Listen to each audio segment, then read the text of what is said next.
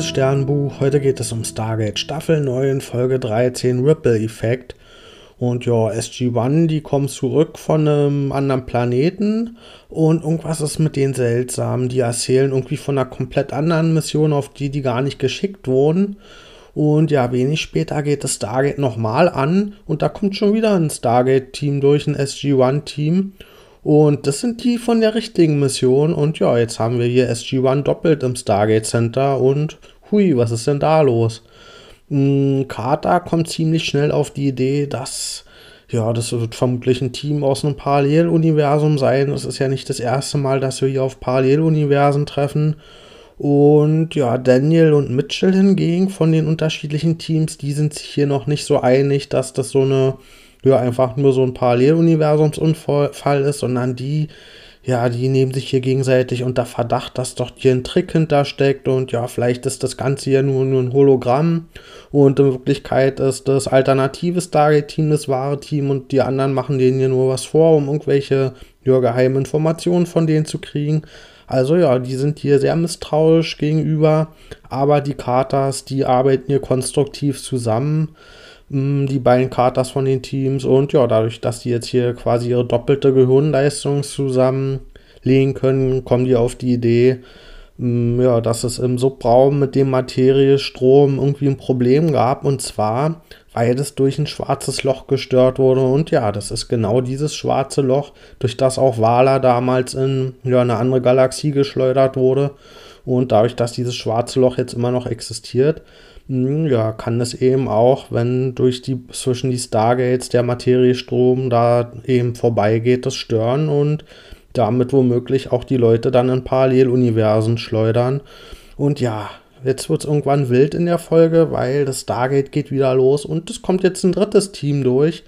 Und die sehen diesmal alle so aus wie Rambo, also die sind ein bisschen wilder drauf und ja, das bleibt auch nicht das einzige Team. Es gibt in im Laufe der Zeit dann irgendwann 50 Anfragen, wovon die meisten auch abgewiesen werden, weil wir nicht wollen, dass hier noch weitere Paralleluniversum-Teams in unserem Universum gefangen werden. Aber 16 von denen, die müssen sie durchlassen, weil die in Lebensgefahr sind, wie man eben durch Funk hören kann.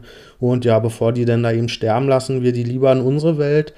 Und ja, das heißt, wir haben jetzt hier 16 zusätzliche SG-1-Teams auf unserer Seite vom Stargate Command Center und ja, bei denen sind auch ein paar alte Bekannte mit bei, weil in manchen Paralleluniversen da leben noch ein paar Leute, die bei uns schon gestorben sind und sind auch Teil von SG-1.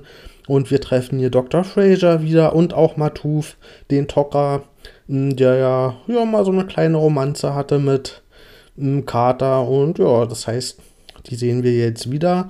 Und jetzt haben wir natürlich hier nicht nur zwei Katers, die ihre ja, Gehirnkraft zusammenwürfeln können, sondern sogar 16 und immer mehr. Und die suchen zusammen nach einer Lösung und die kriegen auch von den Asgard noch Hilfe. Und ja, die Asgard, die geben uns ein Gerät, womit wir dieses schwarze Loch auflösen können. Dafür müssen wir allerdings mit der Prometheus dorthin fliegen. Und ja, dafür machen sich die ersten beiden SG-1-Teams, also unser Originalteam und das erste alternative Team, die tun sich zusammen, um mit der Prometheus dorthin zu fliegen. Und dann gibt es eine Meuterei von dem alternativen Team, die übernehmen die Prometheus und die wollen nach Atlantis fliegen. Und ja, das ist ein Flug, der drei Wochen dauert und das machen die, weil die das CPM klauen wollen und in ihr eigenes Universum zurückbringen wollen, weil die haben für den Außenposten in der Antarktis keine Energiequelle mehr und das brauchen die, um sich dort selbst verteidigen zu können. Aber Moment mal, zurück in ihr eigenes Universum, wie soll das dann gehen? Ja, die wissen ganz genau, wie das geht. Die haben nämlich die ganze Sache von Anfang an geplant. Die sind auch schuld hier an dieser Anomalie mit dem schwarzen Loch und die sind mit Absicht in unser Universum gekommen und ja, weil die eben das CPM klauen wollten. Und ja, jetzt wissen wir endlich die Ursache für das ganze Schlamassel und dass da ein böser Plan hintersteckt. Aber unserem Original SG-1-Team, die wissen natürlich genau, wie die anderen denken, weil die sich ja sehr ähnlich sind. Und deswegen gelingt es denen auch, die Prometheus wieder zurückzuerobern. Und jetzt mit dem Wissen, wie diese Anomalie zustande gekommen ist, können sie auch ja mit Hilfe von Computeranalysen wo sie eben mit rausfinden, woher die ganzen anderen Teams gekommen sind, können sie jetzt eben mit diesem Wissen den Effekt rückgängig machen und die Leute alles zurück in ihre eigene Paralleluniversen schicken. Und ja, das gelingt dann auch und sie geben auch sogar noch ein paar anderen Teams ein Heilmittel gegen die OY-Seuche mit, also die, die halt eben auch in ihrem Paralleluniversum gegen die OY kämpfen müssen. Das heißt, sie können jetzt denen sogar noch ein bisschen helfen. Und selbst der böse Mitchell, der eigentlich die Meuterei angeführt hat, der gibt auch Mitchell noch einen Tipp für die Zukunft, dass falls ihm mal das und das passieren könnte, was er da lieber machen sollte. Hm, also falls sich hier die Ereignisse von Paralleluniversen wiederholen, hat jetzt selbst unser Mitchell ja auch noch einen Vorteil aus dieser Folge gezogen. Hm, ich gebe der Folge 6 von 10 Sternen. Wir haben hier mal wieder eine Pause in der modernen Erzählweise.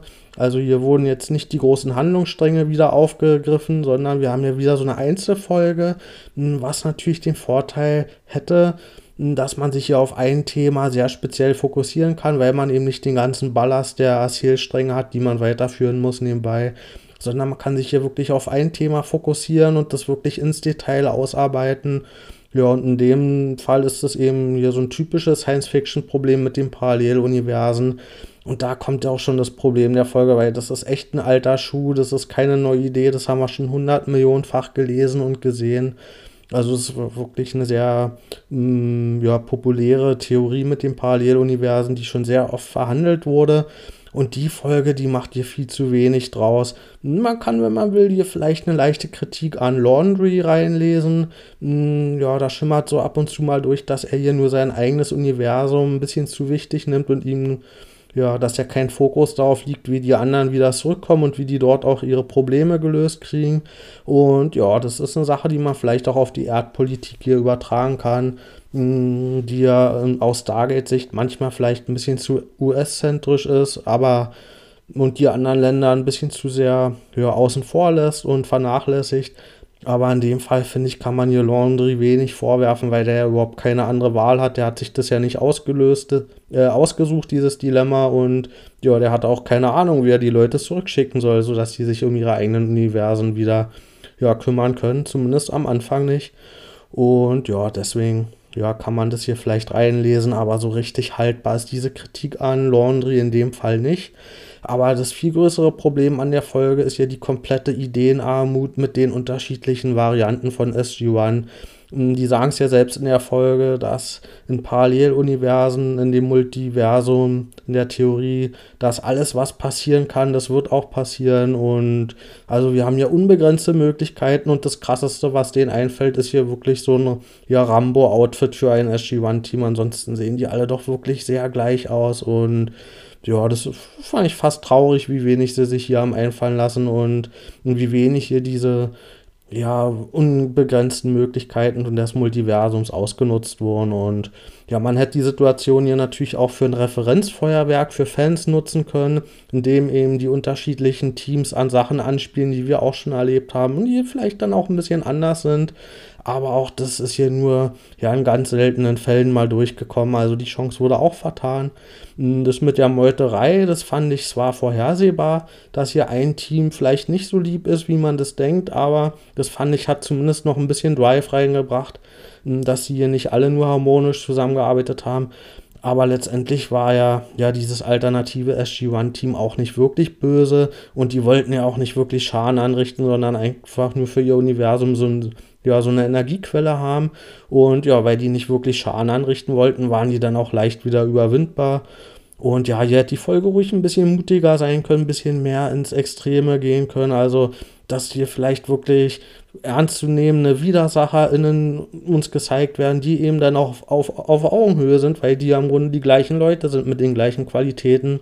Aber ja, bis ins dieses Extreme wurde es hier nicht ausgereizt und ja, ich finde, man hätte hier ruhig ein bisschen mutiger sein können und hm, ja, ein bisschen Spaß um auch an der Sache haben können, hier die Sache ein bisschen auszureizen und einfach ein paar abgefahrene Sachen zu machen, ein bisschen Kreativität reinbringen. Das hat hier alles gefehlt in der Folge. Das war wirklich alles hm, auf Nummer sicher gespielt und ja, diesem alten Konzept der Paralleluniversen auch überhaupt gar nichts Neues hinzugefügt. Und das fand ich sehr schade und verschenkt. Aber ich fand es am Ende schön, hier Dr. Fraser und Matouf nochmal wieder zu sehen. Also zumindest so ein bisschen Nostalgie haben sie wieder ein bisschen reingebracht. Aber ja, am Ende von allem ein bisschen zu wenig. Also dann, bis bald.